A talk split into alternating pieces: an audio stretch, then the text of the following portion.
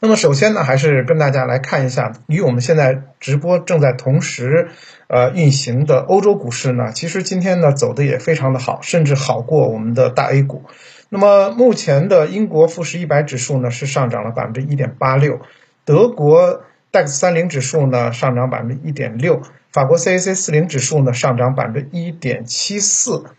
那么这样的一个走势呢，就让大家对欧洲的疫情也好，还是资本市场也好，就有点放心了，就觉得哎，你看这个英国首相都被呃送进了 ICU，但是资本市场表现这两天一直还挺稳定的，都是一个啊螺旋上升的一个走势，在收复失地。那么这样的一个走势，很有点类似于我们春节之后，呃 A 股先是砸了一个坑。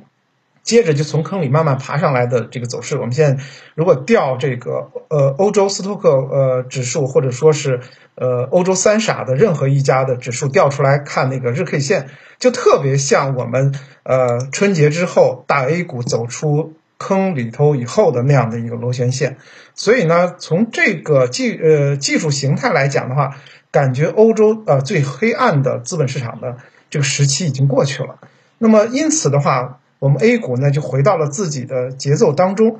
近期呢仍然是一个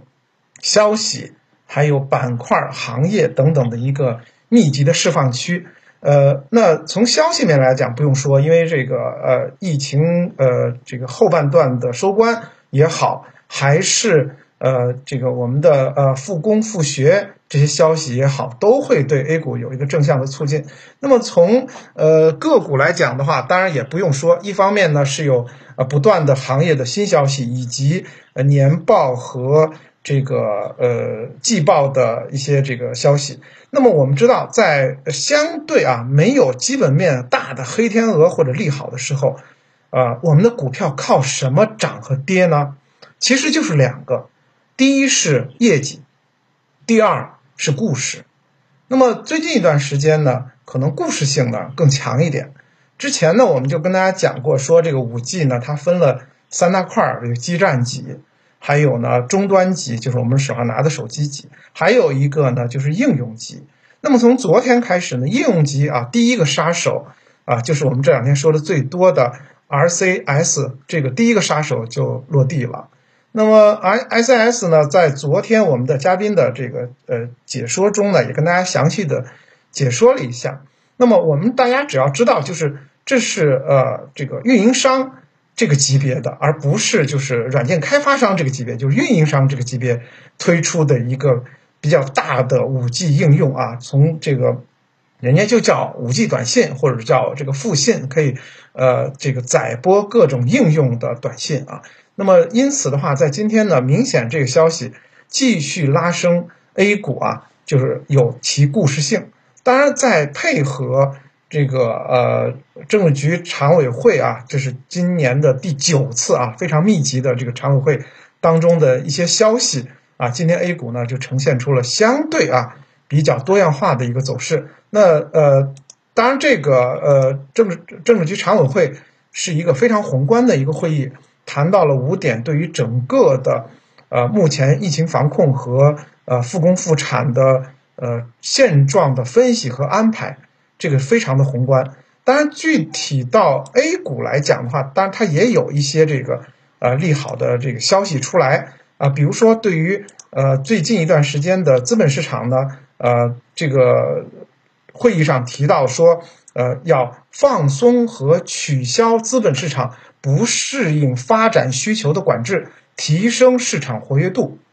这是原文。当然，这个原文呢解读起来并不困难。那么大家呢通过这个字面上就可以理解出啊，这个呃金委呃金融委的这样的会议啊释放出来的对资本市场的一个这个关注和这个利好。因此的话，在今天其实除了呃 RCS 以外呢，其实我们说到的传统的金融的这个领头羊啊，券商股，其实今天的早盘也一度是引领大盘走的比较好。当然后来是风头被其他的这个包括这个 RCS 也好等等盖过了。但是啊，不管怎么说，这个券商股的一个异动呢，也表明了传统的蓝筹已经开始动了。那么接下来说。哪些能盖过它的风头？除了这个 RCS 这种这个呃新兴的板块以外，其实由于这个华为呢一口气又发布了一大堆的这个新产品，然后呢带动的华为产业链的很多个股也出现了上涨，以至于今天整个的创业板一度都冲上了两千点的这个非常高的一个平台啊，虽然最后没站住，但是也离两千点就一千九百九十七点啊，也在两千点的附近。所以呢，从今天的整体盘面来讲的话，我们不能傻兴奋，而是说它是真的有有故事啊和这个板块的热点来带动的整体板块的活跃和大盘的活跃。我们在讲说传统大蓝筹，包括呃金融三大指数，还有房地产，还有一些消费类呢，一般是作为这个压箱底儿的。这个一方面是我们呃。新老韭菜的压箱底儿的产品，同时也是我们大 A 股的压箱底儿的产品。所以呢，呃，一般来讲，我们在讲说压箱底儿的产品呢，它有定海神针的作用。就是首先它不跌的话，就代表大盘是有比较这个呃夯坚实的一个这个底部。另外呢，它一般的上涨的这个速度，因为它体量比较大，上涨速度不及啊这个在风口的故事股。所以呢，就是说它更适合于中长线去对待，而不太会说哎进行一些这个短炒的这样的一个操作。因此的话，后期呢，我们现在呃也明确的感觉到，如果今年的呃是一个真正像机构所判断的是一个大牛市的起点的话，那么呃作为这个牛市的呃衍生的这样的一个获利的板块，券商来讲，它会一直伴随。我们的大牛市的这样的一个走势啊，继续的增厚自己的利润。因此的话，我们对券商这个板块呢，首先呢是持有压箱底儿的态度，第二呢是不能急。那么刚才我也说到了，在呃这个政治局常委会上呢，提到了非常重要的这个五点。除了呢呃这个五点中间啊，在这个时间我刚好跟大家来。呃，分享一下呃，我对这五点的一个解读吧。他们首先提提到了一个非常重要的一个表述，就是我们需要有一个较长时间应对外部环境变化的一个准备。这个话呢，呃，就是分两部分来理解。第一部分呢，就是说我们的这个疫情呢，确实如大家所看的啊，已经进入到收官阶段，但是。外部环境啊，这个外部环境既有疫情防控的环境，也有政治和经济的这个变化的环境。那么它不是很快就能解决的，所以我们要有这个较长时间的一个这个思想准备和工作准备。这是呃会议的原话。那么第二呢，就是说我们自己呃各省要加强防控和沟呃沟通共享，因为现在这个武汉也好，湖北也好，也开始。这个解封以后呢，呃，我们希望说，呃，这个疫情呢，呃，不要出现反弹，那么就要做好这个防控的协调工作。那么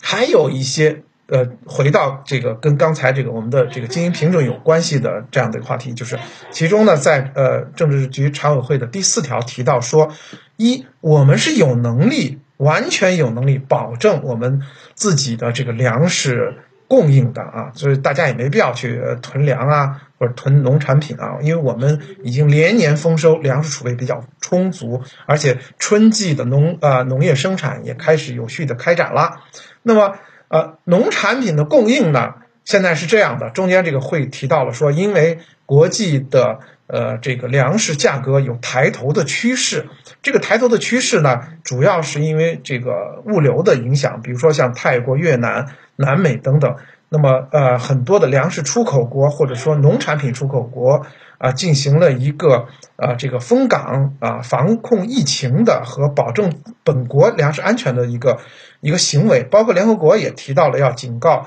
呃全球范围内的这个粮食安全。那么在此背景下的话，这个呃农产品涨价。